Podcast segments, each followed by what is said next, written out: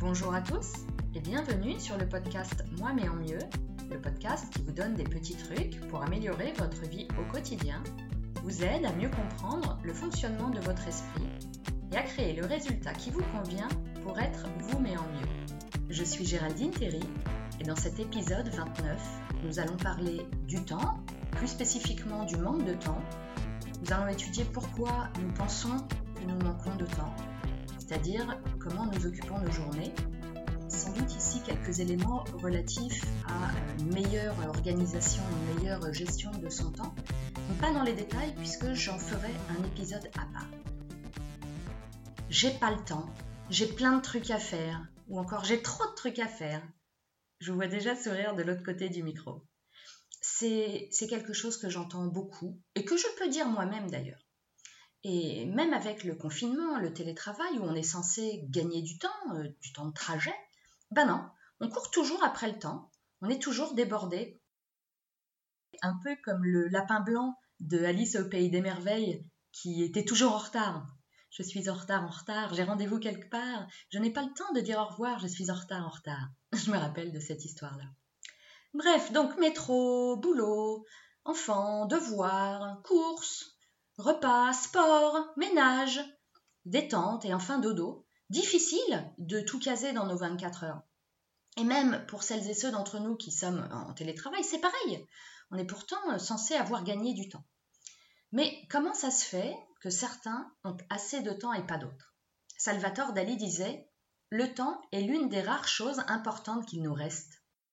1440 minutes, voilà ce dont nous disposons dans une journée, ni plus ni moins. Le temps n'est pas élastique et nous disposons tous de la même quantité de temps dans une journée et chacun d'entre nous décide de la façon dont il veut les utiliser. Le mal de temps est devenu un peu le mal du siècle, je trouve. C'est une nouvelle forme de pauvreté. On parle beaucoup du manque d'argent, mais depuis quelques décennies, on parle aussi beaucoup du manque de temps. Et selon le même schéma que le manque d'argent, eh bien le manque de temps va générer une grande souffrance psychologique. Heureusement, bonne nouvelle, ça se soigne. On beaucoup du manque de temps, peut-être en particulier les femmes, pour deux raisons majeures à mon avis. Premièrement, le temps est une ressource épuisable, c'est-à-dire que quand il n'y en a plus, bah, il n'y en a plus. Euh, on ne peut pas en acheter, hein, on ne peut pas acheter plus de temps. En revanche, on peut peut-être payer certaines personnes pour euh, réaliser certaines de nos tâches, par exemple comme euh, une femme de ménage ou une nourrice ou, une comptable. Voilà. Deuxièmement, comme toutes les choses importantes de la vie, s'aimer, bien se nourrir ou encore élever ses enfants, eh bien, personne ne nous l'apprend, ni à la maison et encore moins à l'école.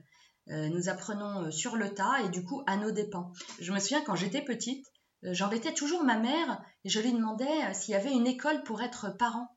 Je comprenais pas que l'on n'apprenne pas à être parent. Je, trouvais ça dingue qu'on se retrouve avec euh, un enfant et pas savoir quoi faire ni comment faire. Qu'on doive se débrouiller tout seul pour élever un enfant. Alors bien sûr, on fait tous du mieux qu'on peut avec tout l'amour qu'on a en nous, mais on fait des erreurs. Bref, revenons au manque de temps. Donc on nous apprend très vite à lire l'heure, et, après, c'est tout. Ensuite, l'organisation, euh, euh, le, temps de travail, la gestion des priorités, bah, tout ça, c'est pour notre pomme. Et pourtant, c'est essentiel. Alors, je ne vais pas trop compter le, primaire parce qu'on est encore super encadré, mais regardez ce qui se passe dès le collège. On découvre un emploi du temps, des devoirs à rendre, une autonomie à avoir, et tout ça, on est obligé de l'apprendre par nous-mêmes.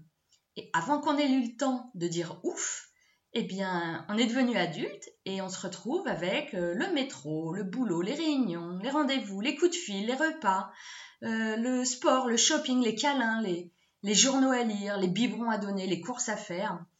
Et on n'arrive pas à tout faire. On a constamment le sentiment d'être à court de temps, incapable d'accomplir notre liste sans fin de trucs à faire, qui finalement se remplit plus vite qu'elle ne se vide. C'est épuisant, on dirait le tonneau des Danaïdes tout, euh, euh, tout ce stress, toutes ces pensées ont une conséquence directe sur notre bien-être et notre épanouissement personnel. On est confronté à ce qui nous semble être une fatalité, que nous n'avons pas assez de temps et que nous ne pouvons rien y faire. Mais le manque de temps, mes amis, ce n'est pas une fatalité, encore moins un fait ou une circonstance. Le manque de temps, ça n'existe pas. Le manque de temps, c'est une priorisation qui ne nous convient pas, une suite de choix et de pensées qu'il nous faut peut-être revoir. Ça peut sans doute vous paraître un peu difficile à comprendre ou à croire, mais je vous garantis que le manque de temps, ça se soigne. Nous ne manquons pas de temps. En revanche, peut-être que nous ne l'utilisons pas très intelligemment. C'est une richesse, une ressource non renouvelable, c'est-à-dire qu'il ne fait que s'épuiser. D'ailleurs, on, utilise bien le verbe avoir, avoir l'heure, avoir du temps, pas avoir de temps. Quoi que nous fassions, nous ne pouvons pas avoir plus de temps que nous n'en avons déjà. Nous avons une quantité définie de temps dans la journée, 24 heures, et chaque soir à minuit, on remet le compteur à zéro et le lendemain, on recommence avec 24 nouvelles heures. Et ainsi tous les jours jusqu'à l'heure de notre mort qui aura lieu, euh, bah, euh, on n'en sait rien. Et moi, quand je pense à ça, je me dis que j'ai finalement très très envie d'utiliser mes 24 heures par jour le mieux possible et le plus en accord avec mes besoins et mes envies. Et du coup, subir le moins possible. Euh, quand il arrive, et c'est souvent, qu'on veuille faire de nouvelles choses et qu'on se dit que ben, c'est pas possible, qu'on n'a pas le temps, parce que les journées sont déjà pleines, eh bien, si on veut intégrer des nouvelles choses, il va falloir faire du vide dans nos journées, faire de la place dans notre vie euh, pour y mettre quelque chose d'autre. C'est un peu comme pour nos placards. Hein. Euh, pour les filles, je vais prendre l'exemple des chaussures. Hein. Normalement, on a des placards à chaussures qui sont déjà pleins, ce qui ne nous empêche absolument pas d'aller acheter des nouvelles chaussures. Eh bien, pour faire rentrer les nouvelles chaussures dans le placard, on en enlève des anciennes. C'est pareil pour notre temps. Donc, nous disposons chacun de nos 24 heures par jour et nous avons le choix de les dépenser comme bon nous semble. Chacun peut investir ses heures dans ce qui le rend le plus heureux, la famille, le travail, des, amis, des passions. Et du coup, la question intéressante à se poser là, elle est plus tant de combien de temps nous disposons, mais de comment nous décidons de l'utiliser. Et vous voyez que depuis le début, j'insiste lourdement sur décider, car en fait, il s'agit toujours de choix de décision. On ne subit rien, on ne nous impose rien, sauf peut-être sous la torture, mais je pense que ça concerne assez peu de mes auditeurs. Euh, globalement, on fait ce qu'on a choisi et ce qu'on a décidé. Alors une autre question intéressante à se poser, c'est euh, est-ce qu'il vaut mieux avoir plus de temps ou plus d'argent? Là encore, pas de bonne ou de mauvaise réponse, chacun a le droit euh, d'y répondre en fonction de ses besoins et de ses priorités. Et en plus, euh, je pense que euh, la réponse à cette question, elle change en fonction de notre âge. Mais en tout cas, plusieurs études ont démontré que le fait d'accorder plus d'importance au temps qu'à l'argent est associé à plus de bonheur, surtout si on considère que pour obtenir cet argent, eh finalement, on doit dépenser beaucoup de temps, on doit passer de longues journées à travailler. Euh, oui, je pense que cette, réponse, elle change, elle évolue avec, avec l'âge. Plus jeune, on privilégie plutôt l'argent, alors que en vieillissant, on est certainement plus conscient de la valeur du temps, d'autant qu'il nous en reste moins. Euh, encore une fois, le temps est quelque chose que nous ne pouvons pas récupérer et il nous appartient de décider comment nous voulons l'investir, nous et personne d'autre. On ne doit pas être victime des emplois du temps des autres on peut choisir de ne pas l'être. Alors on ne peut pas mener tous les combats en même temps, mais se battre avec le temps, pour moi, ça en vaut vraiment la peine, parce que ça va nous rendre la vie plus belle, plus sereine. On aura plus cette sensation de, de décider, de choisir et non plus de subir. Alors regardons un petit peu pourquoi nous sommes toujours très occupés. Il y a toujours assez de temps pour s'ennuyer, c'est pour s'amuser ou travailler qu'on en manque. Jean Dutour. Replaçons les choses dans leur contexte. Nous vivons dans une société qui conçoit le fait d'être occupé comme quelque chose de très productif, de valorisant. Hein, on a l'impression que plus on en fait, plus on a de la valeur. Et ça, c'est depuis que nous sommes petits. Nos journées sont occupées, bien sûr, par l'école, et le mercredi, par le sport, la musique, le dessin, des activités. Hein. En tant que parents, on a euh, cette certitude que c'est super pour nos enfants d'avoir tout un tas d'activités, que c'est valorisant. L'idée que nos enfants puissent ne rien faire, nous est finalement assez inconfortable. On aurait l'impression peut-être d'être assimilé à un mauvais parent qui s'occupe pas bien de son enfant. Et de nos jours, c'est étonnant, on associe, on associe l'envie de ne rien faire à une forme de dépression. La méditation est encore euh, assez mal comprise ou même assez mal vue. On l'associe euh, très vite à l'image du, moine tibétain qui fait silence pendant des jours. Mais sans aller jusque-là, euh, ne rien faire, de temps en temps, bien sûr, c'est devenu un art. Ça porte même un nom en anglais, c'est le nesting. Le nesting qui vient de nest, qui veut dire nid. Le nesting, c'est une pratique qui, euh, curieusement, consiste à ne rien faire et à se détendre chez soi. Chose qu'on ne sait pas vraiment faire et euh, qui peut nous être très bénéfique. Et à ne pas confondre avec l'oisiveté, euh, dont on va vouloir se méfier parce que l'oisiveté, il s'agit plus de, de fuir ses responsabilités. C'est assez différent que prendre un temps volontairement pour se reposer, profiter du moment présent et vraiment vider sa tête de tout ce brouhaha mental qu'on a au quotidien. Alors bien sûr, en plus de tout ça, eh bien, on doit s'occuper de nos enfants, parfois de nos parents, de euh, la logistique incontournable de la vie de tous les jours, faire tourner la boutique, quoi. Et euh, le manque de temps devient euh, très vite stressant, anxiogène, et ça nous consomme beaucoup d'énergie, rien que de penser à tout ça, rien de stresser à, propos de ce manque de temps.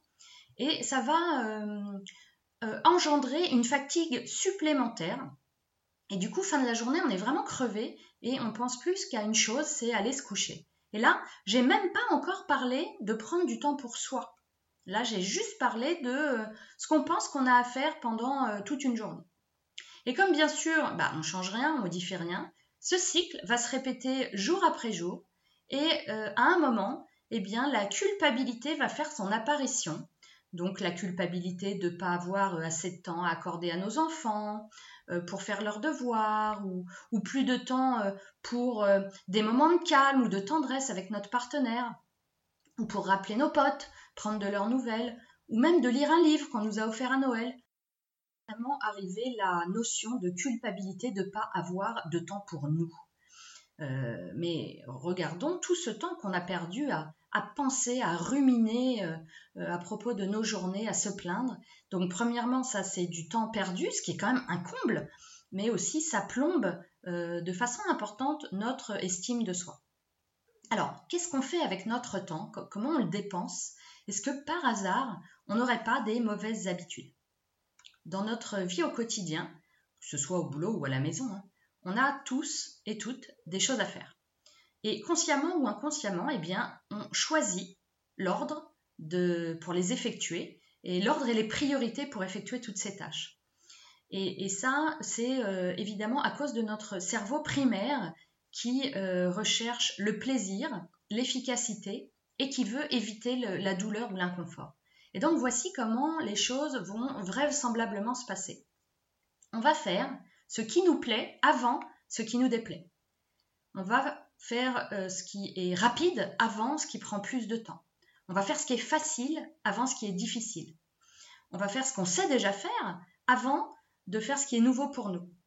On va faire ce qui est urgent avant de faire ce qui est important. Et enfin, on va sans doute faire ce que les autres nous demandent avant de faire ce que nous, nous avons choisi pour nous. Donc voilà, on a, on a tendance à, traiter les problèmes dans l'ordre où ils se présentent, hein, ce qui est euh, en rapport avec leur ordre d'importance. Et en plus de notre cerveau primaire, on a aussi différentes croyances à propos du temps qui euh, ne jouent pas en notre faveur. Par exemple, la croyance que si on veut réaliser quelque chose en prenant son temps, ça ne doit pas être important. La croyance que euh, tout faire à la dernière minute, euh, c'est possible et que ça n'a aucun impact. La croyance qu'il faut être parfait. je vous invite à écouter l'épisode précédent sur le perfectionnisme. Hein, que le moindre détail est important. La croyance que c'est bien de faire plaisir à tout le monde, de dire oui à tout, euh, dès qu'on est sollicité. Et enfin, la croyance qu'on a besoin de personne parce qu'on est fort et qu'on va trouver la solution tout seul. Last but not least, la croyance qu'on doit faire tout un tas de choses. Faux, on ne doit pas, c'est un choix, on choisit pour plein de bonnes ou mauvaises raisons. Hein. mais on choisit d'avoir tout un tas de choses à faire. Alors, une de nos mauvaises habitudes, et encore une fois, je ferai un épisode spécifique sur les pistes d'amélioration et les, préconisations sur la gestion du temps, mais euh, une, de nos mauvaises habitudes, c'est euh, l'estimation et le, manque d'estimation, devrais-je dire, et d'appréciation de la durée d'une tâche, le temps qu'il nous faut pour faire quelque chose. Euh, finalement, plus on se donne le temps de faire quelque chose, plus on prend le temps de le faire, pour des fois ne jamais euh, terminer cette tâche d'ailleurs. C'est indispensable euh, de se fixer un temps pour réaliser euh, une tâche. alors là, en général, c'est là où vous me dites oui, mais moi, pour faire tel truc, ben, je ne sais pas combien de temps il me faut. Je ne sais pas combien de temps ça va me prendre. Mais moi, j'ai une question à vous poser. Quand vous étiez étudiant, quand par exemple, on vous donnait un sujet de philo, je vous donne le mien, celui que j'ai eu au bac. Autrui est-il euh, l'indispensable intermédiaire entre moi et moi-même? Et qu'on vous dit, vous avez 4 heures, à votre avis, ça va vous prendre combien de temps? Eh bien, 4 heures, au max. Hein. Peut-être avant d'ailleurs, vous avez peut-être fini avant, en fonction du sujet. Mais euh, l'exemple, c'est pour vous montrer qu'il hum, est possible de se fixer une, tranche horaire, un intervalle borné de temps. Voilà. Une autre chose qui est frappante euh, quand j'accompagne des personnes sur la gestion du temps, c'est quand je leur demande de me dire ce qu'elles ont fait dans la journée, par exemple, de, comptabiliser comment elles ont dépensé leurs 24 heures. Alors bien sûr, elles me parlent du travail, des enfants, des courses, des, euh, lessives, des devoirs. Mais vous savez ce qu'elles oublient toujours de comptabiliser? Parce qu'elles n'y pensent pas, bien sûr. Eh bien, par exemple, c'est euh, les collègues qui vous racontent leur vie ou euh, c'est qui vous Skype en vous disant euh, je peux te déranger deux minutes? Non, mais je sais, hein, moi je suis la première à le faire. Les coups de fil imprévus ou qui durent des plombes. Euh, globalement, tous ceux qui débarquent à l'improviste hein, et qui vous interrompent dans vos travaux, ça peut être les enfants. Hein. Maman, elle est où ma deuxième chaussette? Eh bien, peut-être là où tu l'as laissée. tous ceux qui vous demandent votre avis, un conseil que vous n'osez pas rembarrer, les réunions trop longues, mal préparées, qui durent une heure, mais pour lesquels finalement on a vraiment travaillé 20 minutes. Les, papiers, les démarches administratives, et puis euh, accompagner euh, le grand chez le médecin, le petit au foot, aller chercher papa au RER. E voilà, tous ces trucs-là, eh bien, on ne les comptabilise pas et ça nous prend un temps incalculable. Et puis enfin, il y a tout ce qui est intangible, imperceptible, qu'on ne peut pas matérialiser et qui fait qu'on perd du temps, qu'on met plus de choses, de temps, pardon, à faire les choses.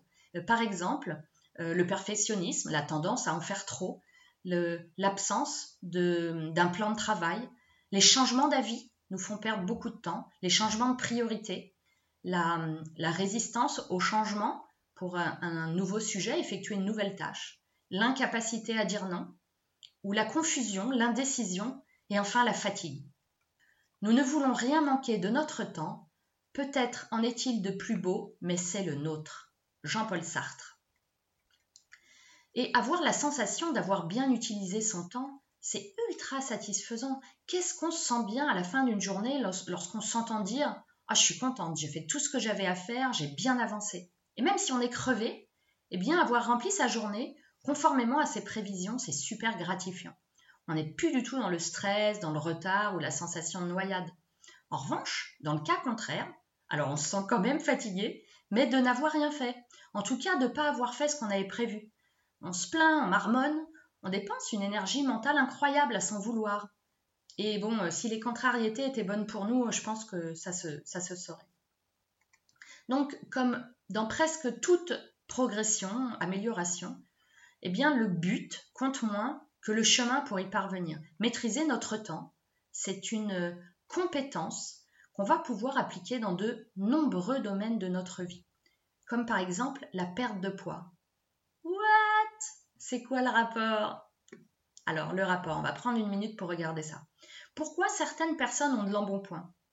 Sans doute parce que jour après jour, nous avons préféré, oui, je m'inclus complètement dans cette partie de la population, nous avons préféré de petites gratifications immédiates, un carré de chocolat par-ci, un verre de vin par-là, au détriment d'une plus grande satisfaction à long terme pour, par exemple, se sentir bien dans notre corps ou améliorer notre santé. Eh bien, c'est la même chose pour la gestion du temps et de notre calendrier. Hein. Euh, par exemple, on doit prendre un rendez-vous pour une coloscopie. je m'adresse ici aux plus de 50 ans, mais on préfère regarder la dernière euh, série sur Netflix. On va privilégier le plaisir immédiat au détriment de quelque chose qui est plus bénéfique pour nous sur le long terme. C'est quand même incroyable. Alors pour finir, je vous dirais ceci. Notre esprit nous ment. Euh, ne le croyons pas, nous avons toujours assez de temps et nous sommes les seuls propriétaires de notre temps et personne, personne ne peut nous le voler sans notre permission. On fait tous des choix selon nos priorités, les seuls responsables de la façon dont nous utilisons notre temps. Il s'agit de blâmer personne d'autre que nous.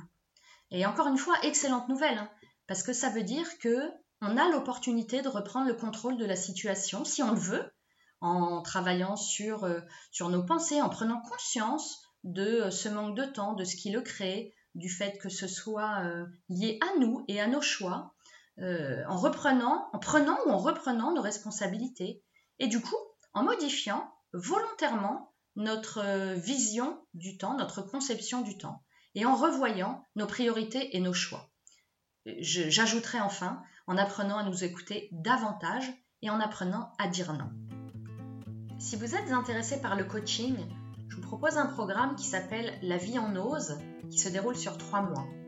Vous trouverez les détails sur mon site web www.gtcoaching.fr slash programme gethcoaching.fr slash programme.